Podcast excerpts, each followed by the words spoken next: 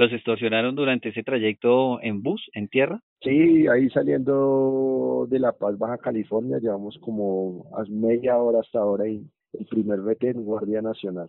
Nos bajáramos en la primera garita antes de llegar a Tijuana. Entonces yo le dije, uy, pero ¿cómo hago para saber cuál es la primera garita? Si ahí le dan a usted un palito esos de bombón con una espuma, con un, como con un poquito de crema y con eso usted medio se cepilla, se cepilla los dientes, cada uno pierde ahí la noción del tiempo. Yo, yo veía que las mujeres llorando. Edwin, un colombiano que decide iniciar esta travesía hacia los Estados Unidos. Hoy nos va a estar aquí contando su historia y ustedes van a ser partícipes de todo lo que él vivió durante todo su trayecto. Esto es Enfrentando Fronteras.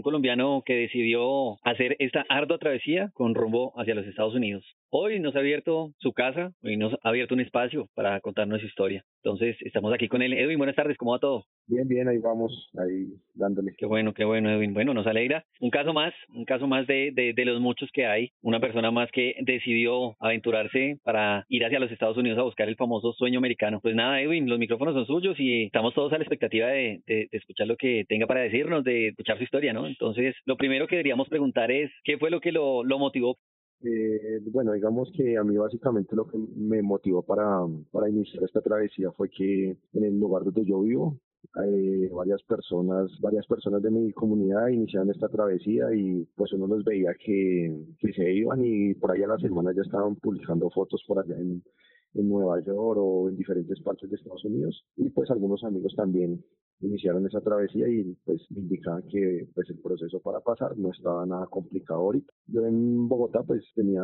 tenía un trabajo, pues tampoco era que aquí en Bogotá pues la estuviera pasando tan mal ni tuviera tantas necesidades como, como pues para intentar migrar, pues usted sabe que uno siempre va a querer algo mejor, un estilo de vida mejor. Entonces pues me puse a mirar y a la final pues decidí iniciar esta travesía. Edwin, una preguntita, ¿y su familia qué le decía? ¿Usted les contó antes de irse? ¿Usted les dijo que quería aventurarse para irse hacia los Estados Unidos o, o ellos supieron apenas usted iba a ir o no les dijo nada?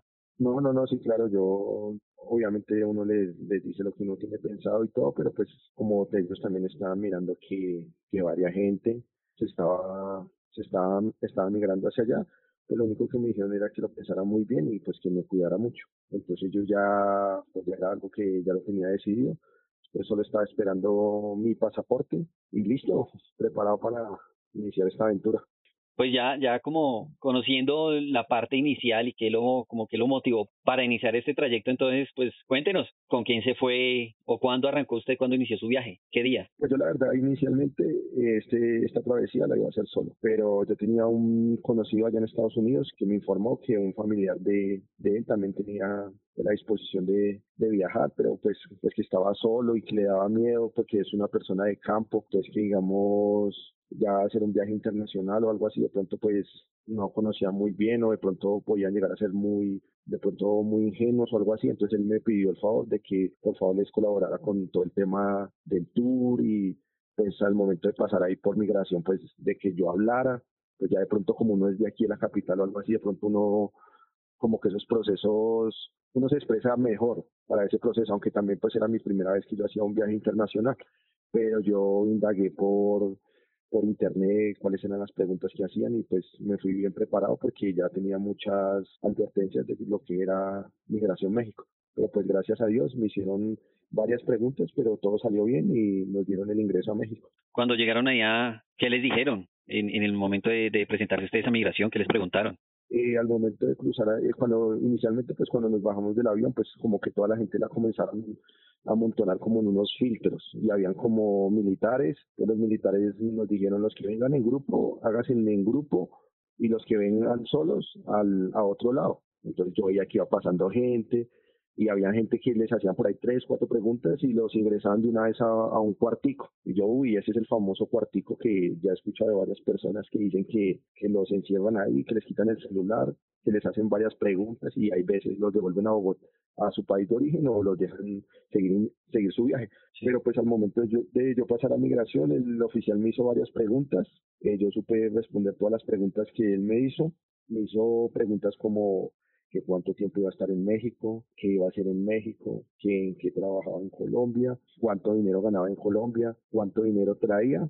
Me hizo esas preguntas, yo se las supe responder todas así, ya había practicado y ya lo tenía todo en la mente, entonces me supe expresar rápido y después de eso ya él, él me dijo que le mostrara eh, reservas de hotel, una actividad turística ya paga y el tiquete de viaje, o sea, el tiquete de, de, vuelo. Yo le mostré todo eso y el oficial pues no me dijo nada, pero selló mi pasaporte. No me dijo ni bienvenido a México ni nada, pero me selló el pasaporte y pues como que siga. Pero pues no fue algo así tan amistoso que digamos pero yo creo que aún así ya, pues después de tenerlo todo como muy claro, como dice usted que ya lo llevaba como todo muy claro, yo me imagino que siempre eh, eh, están como presentes esos nervios, ¿no? Como, como el, susto y la expectativa de que de pronto, como dice usted, yo también he, escuchado que lo llevan a unos famosos cuarticos y que, que ahí es donde les los indagan como más a fondo y demás, entonces pues siempre está como uno como con el miedo, ¿no? Ah, por más que uno vaya preparado, siempre, siempre debe estar presente, ¿no? Sí, claro, porque más que todo ellos buscan es como un pretexto para no dejarlo ingresar a uno. Ellos eso es lo que buscan. Pero pues eso yo solo hablo de lo que me pasó a mí ahí en Migración México, pero digamos que como tal la gente en México y eso pues la verdad son buenas personas. Hablo de ser específico de, lo que me pasó en Migración México. Llegan ustedes a México, ahí que, ¿para dónde agarran ahí después o qué hacen después? No, o sea, lo primero es que yo, yo ya digamos como que en dinero, pues iba un poquito como limitado de dinero. Pues no sé si limitado, pero pero pues sí conocía de algunas otras personas que sí, digamos, habían llevado un presupuesto mayor, entonces pensaba que de pronto yo iba un poco como, como al límite. Entonces yo llevaba, digamos, que una parte en dólares, los dólares que llevaba era lo, lo que iba a pagar a la persona que cuando yo estuviera en la frontera, que me iba a, llevar, que me iba a cruzar. Y lo otro lo llevaba en pesos colombianos, que posteriormente los cambié en el aeropuerto, que eso era lo que iba a utilizar pues para mis gastos ahí en México, digamos, temas de transporte, comida, digamos que uno uno que otro antojito. ¿Y podemos saber con cuánto se fue usted, Edwin? ¿Cuánto, cuánto exactamente llevaba usted en dinero? Yo iba con alrededor de 8 millones de pesos. 8 millones de pesos colombianos. Sí, 8 millones de pesos colombianos. eso era lo que llevaba. Ese era mi presupuesto. ¿Ya, ya usted había hecho cuentas anteriormente para, pues, como, como para saber que sí le alcanzaba? No, yo pues yo la verdad no había, o sea, cuentas, cuentas como tal no había hecho y sabía que iba muy justo, pero pues de todas maneras pues hay gente que se va con menos y, y llega, entonces tocaba coger el, como quien dice, el, el riesgo. O sea, usted se fue, como decimos acá en Colombia, como a la de Dios, a ver qué pasa, me voy con eso y si llego bien y si no, pues hay que mirar qué se hace.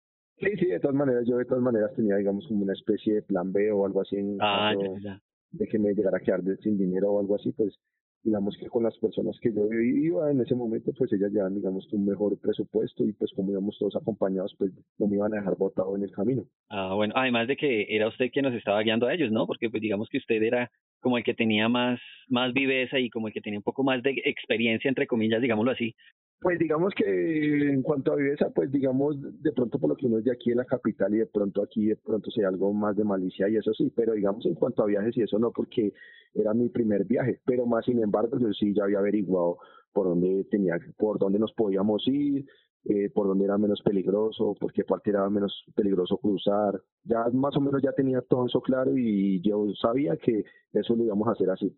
Eh, Edwin, ustedes hicieron como lo hacen normalmente los que, o las personas que se aventuran a esta travesía, que llegan a México y de una se lanzan a pasar a cruzar la frontera, o ustedes sí disfrutaron sus días de, digámoslo así, de vacaciones, como, como lo hacen de pronto algunas de las, de las personas que pues de pronto no, no se afanan, sino que disfrutan sus días pagos o su tour pago, porque pues generalmente siempre tiene uno que ir con su tour ya pago. ¿Ustedes sí lo disfrutaron o ustedes se aventuraron de una para irse a la frontera a entregarse a los Estados Unidos? No, yo, digamos que con las personas que yo iba, ellos sí de una vez querían atacarse, a irse para la frontera. Entonces yo les dije que, bueno, ustedes quieren coger por dónde, por dónde se van a ir o que aprovechemos que estamos acá en México, pues ya pagamos un tour, aprovechemos y pues conocemos lo que, lo que pagamos de tour y no nos ataquemos. Yo ya tenía un amigo que estaba allá en Estados Unidos y pues él me había dicho que pues que mucha gente llega y se ataca a irse para la frontera y pues no disfruta lo que es el viaje. Y ya después de que uno ya esté en Estados Unidos, pues va a ser solo trabajo y tal vez de pronto esas vacaciones no, no, no se van a poder dar. Entonces, eh, aprovechamos lo que fue el tour, conocimos lo que fue México, como si fuera un paseo normal, como si estuviéramos de turistas. Y ya después de que acabamos todo eso, pues ya iniciamos nuestro proceso para llegar hacia la frontera. Lo que decíamos, hay muchas personas que, que se atacan o, o que lo hacen, no tanto, bueno, digámoslo, no así de esa manera como se atacan, sino que pues uno va como con ese miedo, ¿no? Que de pronto le dan ciertos días para uno tener la estadía ahí en México como para disfrutar de su tour y uno dice, bueno, si yo no me voy rápido, de pronto pueda que en el trayecto se presente algo y la policía me coja o algo y si se me acaban los días de estadía acá en México, porque pues no a todo el mundo le dan el mismo tiempo, ¿no? Eso depende. Entonces, si, si por ejemplo, no sé, le dieron una semana y si usted esa semana se le acabaron los días y usted no ha pasado la frontera, pues dice uno, de pronto pueda que me devuelvan, porque se me acabó mi tiempo, ¿no? Entonces, pues por eso es que mucha gente inicialmente llega ahí a México y lo que hace es de una botarse para la frontera. Sí, sí, eso es lo que comúnmente hace la gente, pero pues de todas maneras uno cuando ingresa ahí al aeropuerto de México a uno le entregan una lo que se llama una forma migratoria. En mi caso a mí me aprobaron 90 días, se suponía que yo con esos 90 días podía moverme por todo el territorio mexicano y no iba a tener ningún problema. Cosa que más adelante eso no iba a ser así porque iba a ser increpado por algunos policías y a la final ese papel que me habían dado que supuestamente era una libre movilidad en todo el territorio mexicano, no, no aplicaba para algunos sitios. Ah, carambas. Bueno, ya después de haber disfrutado usted de su tour, después de haber eh, comido, dormido bien, bueno, haber hecho todo lo que, pues lo que normalmente se hace en un viaje, que es disfrutar de él, ¿hacia dónde arrancaron ustedes? ¿Para dónde se fueron? ¿Se fueron por aire, por tierra? ¿Cómo hicieron? ¿Hacia qué lugar eh, o a qué lugar se dirigían ustedes? Bueno, yo digamos que inicialmente pues nosotros llegamos a lo que fue la Ciudad de México. Ahí en Ciudad de México estuvimos unos días. Yo como ya le, como ya había mencionado anteriormente, pues yo ya tenía en mi mente por dónde nos íbamos a ir. Entonces yo me dispongo a comprar eh, a comprar unos tiquetes hacia La Paz. La Paz es una ciudad costera que queda en Baja California, pero eso es México todavía. Eh, Baja California. Eh, compré los vuelos. Esos vuelos lastimosamente por porque nos confiamos mucho y el tráfico en México pues también es un poquito complicado en ocasiones. Perdimos esos esos vuelos. Ah, carambas. Sí, los perdimos. O sea, yo ya llevaba un presupuesto pues limitado y fuera eso pues me, me doy el lujo de, de perder como que mi, mi tiquete a La Paz pues fue algo como que un poquito, un poquito, como Fue como un golpe al bolsillo, ¿no?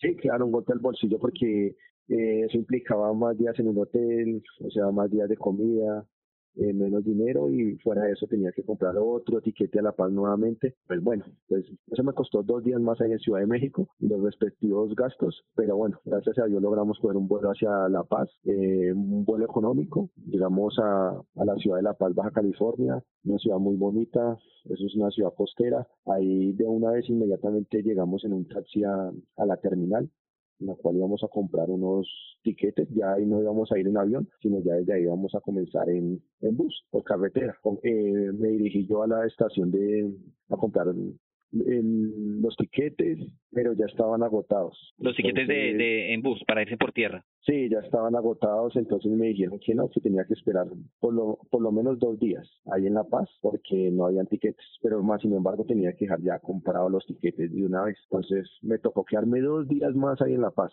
Entonces imagínense, más comida, más otro hotel, más gastos, pero bueno. Con esos dos días que usted me dice que se quedaron ahí en La Paz, ¿ya cuántos días llevan ustedes entonces, digámoslo, en México? Con, los, con sus días de tour, más esos días que perdieron vuelo, más los dos días que ya tenían allí en La Paz, ¿cuántos días ya llevan ahí ustedes? Ya llevamos en La Paz, con, con lo de La Paz ya llevamos ocho días. Sí, sí, sí, ok. Y, y pues para los que no conocen, desde La Paz, desde La Paz, Baja California hacia Tijuana, alrededor son un viaje de de 25 horas más o menos en bus, son 25 horas de viaje. Entonces, pues nada, pues prepararnos para ese viaje. Obviamente yo sabía que de pronto ahí en ese viaje iban a haber retenes, cosa que fue así. Y, ahí saliendo de La Paz fue el primer retén que tuvimos, fue con la Guardia Nacional y el Ejército. Eh, disculpe, pregunta. Desde ahí de La Paz hacia donde ustedes se dirigían, ¿cuánto tiempo era de viaje? Pues lo que nos tomó a nosotros fueron 25 horas, 25 horas en bus. Eso fue lo que nos tomó a nosotros. Salimos un martes y estuvimos llegando a Tijuana el día miércoles. Pero bastante tiempo en bus, ¿no? En un bus sentados y el bus iba directo, era un viaje directo o hacia escalas o hacia paradas en alguna parte. No, eso es como, digamos que más eh, sí claro eso paraba en los diferentes pueblitos y obviamente se bajaba gente y se subía nueva gente. Entonces sí eso hacía varias varias paradas pero no paradas tan largas sino paradas de de por ahí de 15 minutos máximo. Hizo algunas paradas y y ya de todas maneras a mí o sea yo sabía que ya ese era el último el, último tramo de nuestro viaje y ya ya estábamos ya prácticamente al otro lado lo único que me preocupaba y lo que yo sabía que en cualquier momento iba a pasar era el tema de, los retenes que, que como uno sabe que, que va para frontera por esa por ese lado, entonces obviamente va a haber retenes de, de la policía, pues sí, claro. y lo que buscan es extorsionar a los a los migrantes, porque ellos a la final uno, como había mencionado, uno ingresa con una forma migratoria que le dan, que tiene 90 días para movilizarse por todo México y a la final a estos policías no les importa, sino lo único que les importa es que le quiten el, es quitarle el dinero a uno. ¿Los extorsionaron durante ese trayecto en bus, en tierra? Sí, ahí saliendo de La Paz, Baja California, llevamos como a media hora hasta ahora y el primer vete en Guardia Nacional. Se subieron, dijeron, bueno, todos los que sean ciudadanos mexicanos, residentes mexicanos, para abajo, y los que sean turistas o extranjeros, pasaporte en mano. Yo, bien juiciosito, saqué mi pasaporte, mi forma migratoria y pues preparado pues para entregárselo al policía el policía ve la forma migratoria me dice, no, esto parece, parece como falsificado. Y entonces si quiere que los deje, los deje continuar su viaje, entonces me van a dar cuatro mil pesos mexicanos o de lo contrario pues me toca bajarlos y llamar a la a migración para mirar el estado migratorio de uno. Y cuatro mil pesos mexicanos en ese momento eran un poquito más de 200 dólares. Yo, uff, que no, yo que iba a pagar todo eso. Entonces le dije al policía que no, que yo venía pagando, digamos que vacunas o extorsión desde Ciudad de México, entonces que no contaba con todo ese dinero en el momento, que si quería yo le podía dar dos mil pesos mexicanos, pero que más no le podía dar porque hasta ahora estaba iniciando el viaje y todavía me quedan como como 24 horas de viaje y sin saber qué retenes más habían hasta llegar a Tijuana.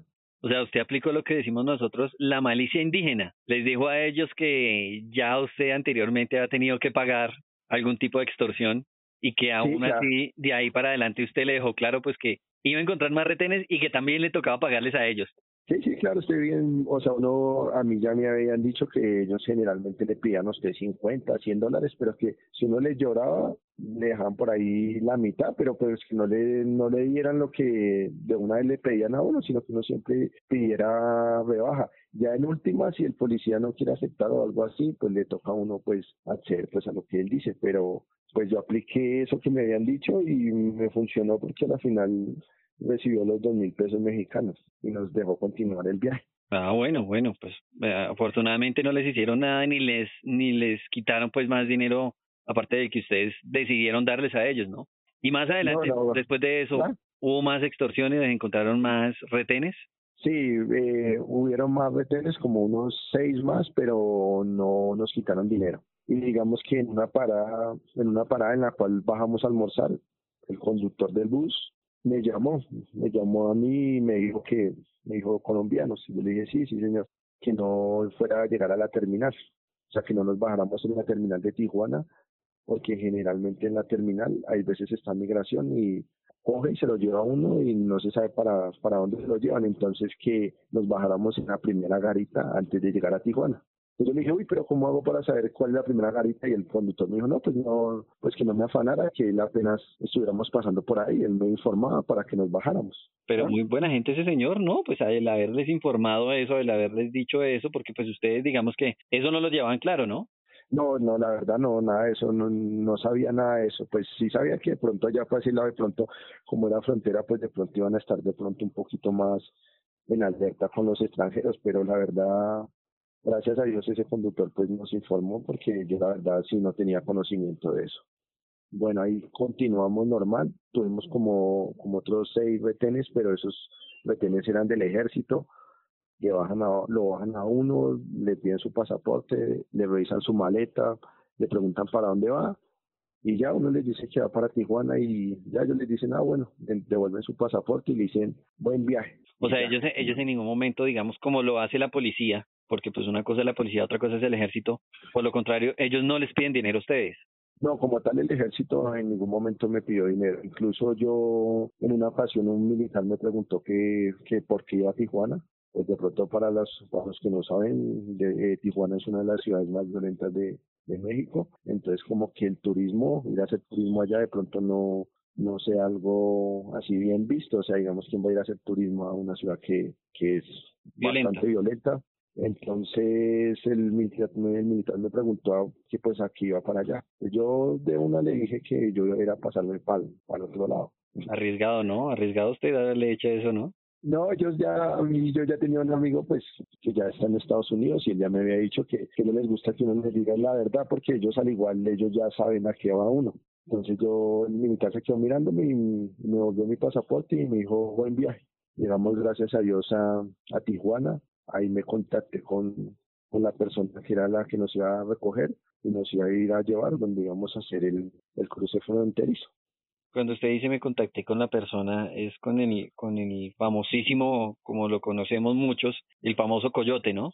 Sí, sí, esa es la persona que, digamos, uno se encarga de pagarle porque, digamos, uno, o sea, en mi caso yo solo iba a ir a entregarme a las autoridades migratorias, no era que iba a seguir derecho ahí por el desierto y, y a caminar varios días, pues para, no, nada de eso. Yo desde el principio sabía que me iba a ir a entregar a las autoridades migratorias, pues para iniciar, digamos, como mi proceso. Pero entonces contacté a la persona, él me dijo ya en un ratico le, le envió un taxi, nosotros estábamos ahí parados y al momentico llegó un taxi, al WhatsApp me llegó una foto de, de las placas del taxi y todo, entonces yo, ah, bueno, listo, sí es el taxi.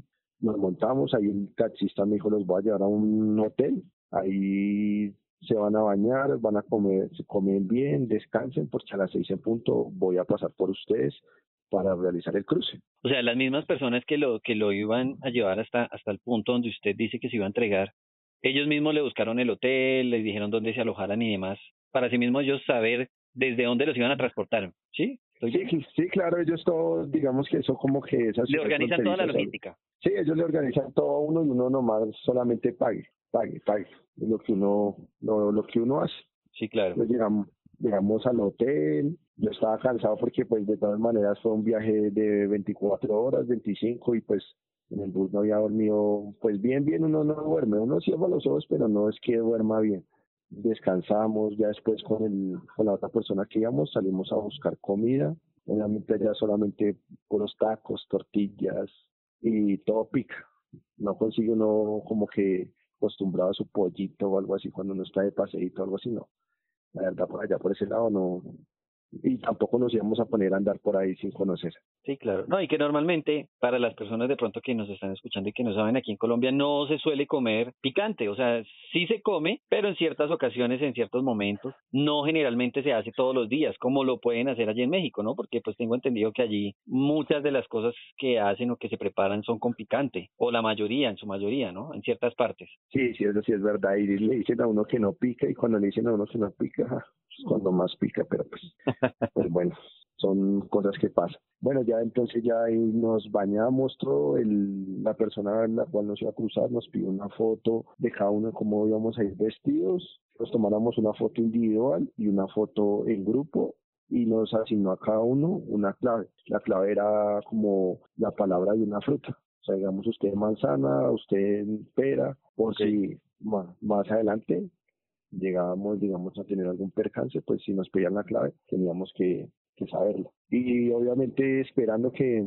que llegaran las seis, llegaron a las seis, llegó a las seis y a las seis en punto llegó el, mismo taxista que nos había recogido, el que llegó ahí al hotel, nos dijo, bueno, eh, súbanse, y yo ahí mismo me subí, activé mi, mi ubicación GPS en mi celular, pues para mirar a ver si nos estábamos dirigiendo hacia la línea fronteriza o si íbamos hacia otro lugar, que yo, ya en ese momento pues yo de pronto estaba un poquito como como le digo, o sea, en, como, como nervioso a la expectativa, podríamos decir. No, no, eh, nervioso no, no tanto, sino como que como en la juega, que para dónde es que lo van a llevar a uno, pues, que uno no conoce, uno no sabe quiénes son esas personas, uno solo habla con ellos por celular, pero no sabe de verdad si se dedican a eso o a otra cosa. Entonces yo iba en mi celular mirando y yo me, me fijé que en vez de ir hacia la línea fronteriza estábamos bajando, o sea, nos estábamos alejando.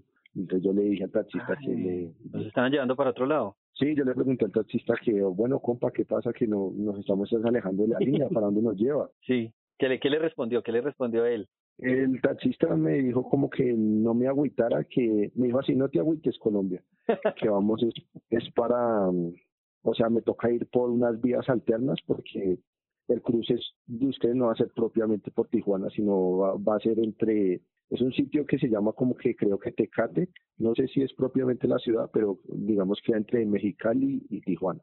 Entonces, obviamente ya el taxi comenzó a subir nuevamente acercándose a la línea fronteriza. Ya llegó ahí un case, a un caserío y ahí en el caserío eh, espero que los, las personas que controlan, digamos, como que ese territorio de la frontera, que dieran como una señal para poder ingresar al, al territorio.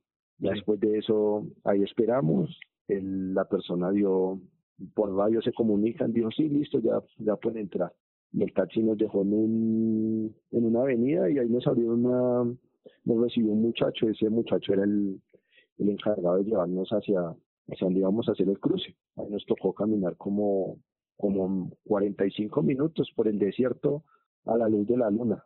Y, o sea, ya eso fue en, fue en la noche con linternas o algo así o nada. No, no, nada, no linternas, nada, solamente a la luz de la luna íbamos caminando ahí por el desierto, íbamos a las personas que yo iba, eh, éramos cuatro y también había otro grupo de colombianos que eran otros cuatro también. O sea, se encontraron todos.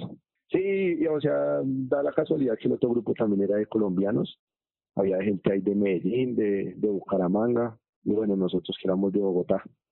Okay. Entonces íbamos todos ahí en filita india y caminando pues a un buen paso, ya caminando ahí por el desierto y ya cuando de un momento a otro ya comenzamos a ver el, el muro la ese muro se veía así como uno lo ve en las películas, grande, así yo, uy, pero ¿por dónde vamos a subir eso? Le pregunté al, al muchacho, al que no, nos iba guiando. Me dijo, no, no, ustedes no lo van a subir, nos, nos, usted lo van a bordear por una montaña que hay ahí, usted lo bordean y listo. Ya al otro lado bajan y ya ustedes miran si siguen o si se entregan a las autoridades. Y entonces ya, ya vi la montañita, la subimos, no era una montaña tampoco tan grande ahí en cuestión de, de 10 minutos la subimos y pues la bajada fue más fácil. Ya cuando nosotros íbamos bajando, pues ya venía ahí la, la patrulla fronteriza. Pregunta, Edwin, dentro, dentro del grupo, perdón, dentro del grupo que ustedes iban, ¿iban niños, llevaban de pronto niños pequeños o solo eran adultos? No, entre el, en el grupo que nosotros íbamos, eh, iba una menor de edad, iba una menor de edad, que era la que iba con mi grupo. En el, otro grupo sí ya eran muchachos ya entre los 20 y a, a 28 años, pero solamente iba una menor de edad. Ah, ok, pero, pero no era tampoco como digamos una niña de brazos, una niña pequeñita. Sino no, no, no, ya era una, una mujer entre, más o menos entre los 16 y 17 años. Ya, ah, ok, ya una señorita, ya, ya grande, ya. Sí, un adolescente. Ok, listo. Oh, bien, bien. Tenía como esa pequeña inquietud porque, pues normalmente los, los niños, cuando los tienen que transportar así, pues creería yo que es, es un poco más complicado el tema de, de, de caminatas y demás, pues con niños pequeños, ¿no? Sí, claro, me imagino que sí, pero pues ese no fue nuestro caso. Nosotros todos prácticamente éramos ya adultos, adultos. Sí, no, por eso tenía como la inquietud. Eh, bueno, llegaron ustedes ahí ese, y, y llegó la patrulla fronteriza. ¿Qué, ¿Qué les dijo? ¿Para dónde los llevó? ¿O, o qué? No, nosotros nos quedamos a, nos quedamos ahí quietos todos y mm, pues nuestra primera reacción fue levantar las manos, como pensar de que nosotros no, no somos un peligro para él porque pues era un solo oficial de la Border Patrol y nosotros éramos ocho. Pero entonces levantamos las manos, él se bajó, perfectamente hablaba español, nos preguntó que de qué país éramos. Yo le dije que pues todos dijimos que éramos de Colombia. Él nos dijo, bueno, entonces el siguiente proceso que van a hacer es que todo lo que tengan en los bolsillos lo van a guardar en la maleta y solamente se van a quedar con su pasaporte, celular, dinero y los datos de la persona la cual nos iba a recibir en Estados Unidos. Y que nos quitáramos los cordones de los zapatos y si teníamos cordones en el saco o en la sudadera, que nos lo quitáramos a la maleta y nos montó a la, a la patrulla. Ahí fueron más o menos 20, 25 minutos de viaje hacia los sitios que muchas personas les dicen la hieleras. La hieleras. Cuando usted se refiere a eso de la hieleras es que, porque pues normalmente uno dice la hielera es como un congelador, un lugar donde, donde de frío, ¿no? Sí, sí, no, es así, efectivamente es así. Es un cuarto, es un cuarto más o menos de, por grande, pues en el que yo estaba era más o menos de como 4 por 4 más o menos. Y tenía un solo baño y obviamente los ventiladores están a tope para que obviamente los malos olores y todo eso pues no se sientan. No es que lo hagan de maldad, sino pues obviamente es para que los malos olores no se sientan, porque imagínense sin, sin esos ventiladores a tope y gente dos, tres días ahí sin bañarse, pues obviamente va a generar malos olores. Muy, muy complicado. Cuando ustedes llegan ahí, ¿los meten todos juntos a un mismo lado o los separan? O, no, ahí nos, nos, nos comienza primero primero cuando, cuando llegamos nuestras maletas las la requisaron y nos comienzan a clasificar, digamos los que van hombres solos o, hombres solos a un lado, los que son los que son familia a otro lado y así lo comienzan a uno a clasificar y le colocan como que a uno como a mí en el caso mío me colocaron una manilla amarilla y las personas con las que yo iba que eran familia les colocaron una manilla de otro color y ahí sí ya nos hicieron el, ingreso al, al, cuartico que les mencioné, que al de 4x4. Entonces ahí yo entré y obviamente usted sabe que uno lo primero que llega es a preguntar a los que ya están ahí. Sí, claro, a indagar qué, qué puede suceder ahí después de eso. Sí, claro, obviamente eso es lo primero que uno hace, llegar a, a ver si hay más colombianos. Ahí habían colombianos, habían hondureños, habían mexicanos, brasileños y un cubano. O sea, sí, que medio recuerdo. Pues de una vez se va uno a, a, de los colombianos a preguntarle, bueno, ¿cómo es el proceso acá? ¿Ustedes cuánto llevan? Entonces una persona me comienza a decir, no, eso acá son tres días y le programan a usted una, una cita, una fecha de corte para ir al, al juzgado, pero eso se la programan, de, digamos, al estado que no vaya. Si yo voy a, estados que están muy saturados, como por ejemplo, digamos, ir a, a Nueva York o, o a California, eh, la cita es hasta el otro año, fue hasta el 2023, 2024. Ya se nos tiene Pablo, ya a un albergue y ahí se comunica con su familia para que le compre su tiquete. Y yo, ah, bueno, listo. Y dije, ah, bueno, listo. Entonces son tres días y adentro. Usted bueno, ya estaba. Sí, claro, yo ya, estoy acá, ya la coroné. Sí, claro, pues ya estaba adentro porque ya había cruzado la frontera. Yo dije, no, ya, tres días ya, eso no es nada. Sí. Yo dije, ah, bueno, listo y efectivamente al día siguiente el, pelado cumplía como que los cuatro días, le hicieron su, su respectivo hisopado y se fue. Entonces yo con el muchacho que estaba nos miramos y dijimos, uy, sí es verdad, ya, listo, ya la hicimos, ya United States, todos contentos, los dos. Ya uno va haciendo plan. Sí, claro. Entonces hay que uno inicialmente ya lleva como digamos que, ay, no, de una vez llego, ya descanso para un día, me pongo a trabajar y a pagar lo que lo que debía o lo, o lo que tenía y pues a comenzar a ayudar a la familia. Es el pensado pues de... Es como la, la expectativa de, de, de todos, ¿no? Y todo eso sin pensar que, bueno, ya nosotros aquí habíamos tenido como una conversación previa con Edwin, sin pensar que ahí empezaría su calvario, ¿no? Sí, sí, no sabía lo que, todavía lo que me esperaba y que si iba a estar ahí en Estados Unidos por algún tiempito largo, pero bueno, esto ¿Qué, qué pasó luego de eso, Edwin? Luego de estar ahí en la, en las famosas hieleras. Bueno, usted me dice que los tienen ahí varios días, pero entonces esos días de estar ahí, ustedes pueden hacer uso de teléfono, ustedes tienen, no sé, o están totalmente aislados, encerrados, les dan algún espacio para salir, ¿cómo, cómo es eso ahí? La comida, el tema del aseo, la convivencia con los demás.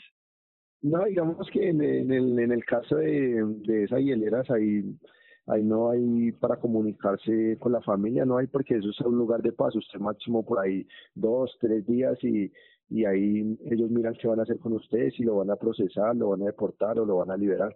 Aunque en algunos casos escucha, escuché que hay personas que duran hasta 15 días en esa hielera. Pero en mi caso no, fueron como fueron como a tres días y ahí le dan a usted un palito esos de un bombón con una espuma con un, como con un poquito de crema y con eso usted medio se cepilla, se cepilla los dientes y la comida siempre son como que una hamburguesa, es una hamburguesa pequeña, una mandarina, una mandarina y algún dulce o alguna gomita o algo así y agua.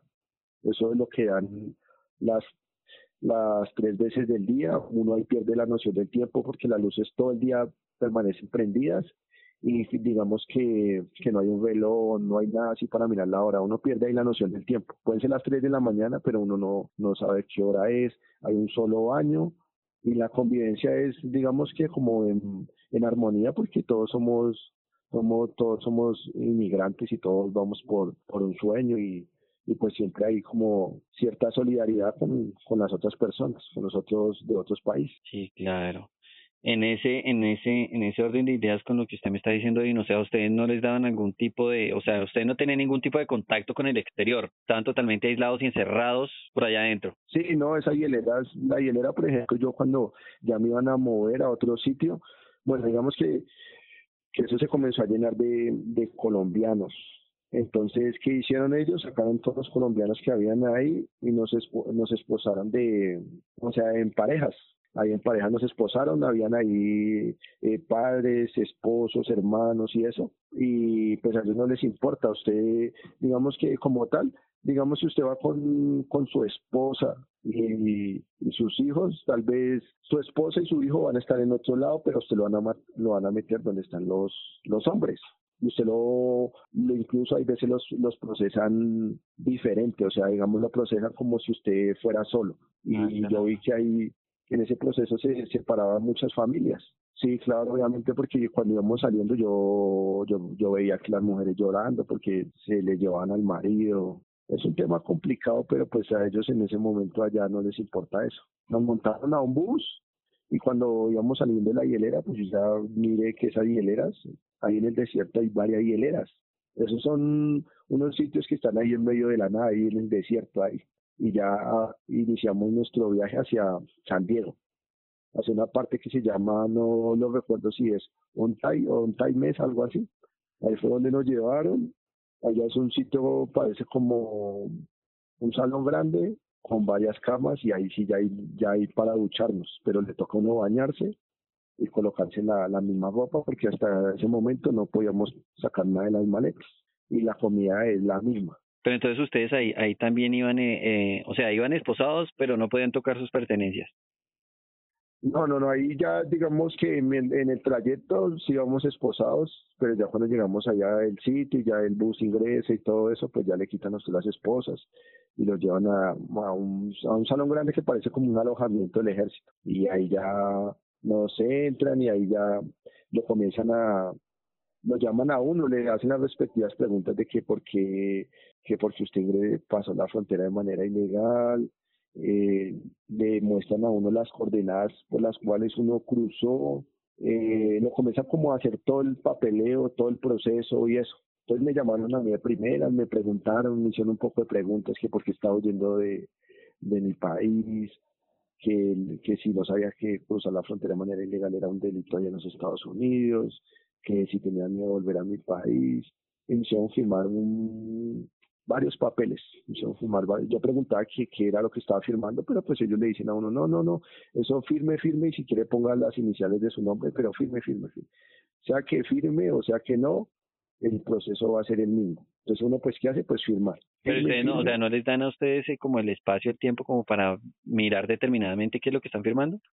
No, no, no, porque ellos allá inicialmente, eh, digamos que en, el caso mío, en el caso de California, eso se, los oficiales se valen de, se valen de mentiras, ellos le dicen a usted mentiras para que usted firme y no, no lea, no, no sepa que lo que usted está firmando, ellos les dicen, no, dicen a uno, no, es que usted está firmando el papeleo para la salida. Entonces usted ya después de firmar esto, nosotros vamos a liberar y usted va a iniciar su proceso de asilo allá afuera. Pues claro, le dicen a uno eso y uno pues está allá en Estados Unidos, piensa que digamos que todo es, es transparente porque ellos se meten en, en, con otros países a pelear por los derechos humanos de la gente. Entonces uno no va a pensar que le vayan a vulnerar allá algún derecho, cosa que no es así. Yo firmo y firmo y firmo y me llevan allá al, al cuartico y allá obviamente estaban todos los, todos los colombianos, habíamos como 50, comienzan a preguntar, ah, ¿qué le preguntaron? Y yo le dije, no, unos papeles ahí, pero ya me van a soltar. Entonces todo el mundo pues feliz, dijo, no, sí, es que eso acá no lo pueden tener a uno tanto tiempo. Sí, yo conozco amigos que es tres, cuatro días y ya eso va para afuera, le dan a uno un celular y, y lo mandan para un albergue y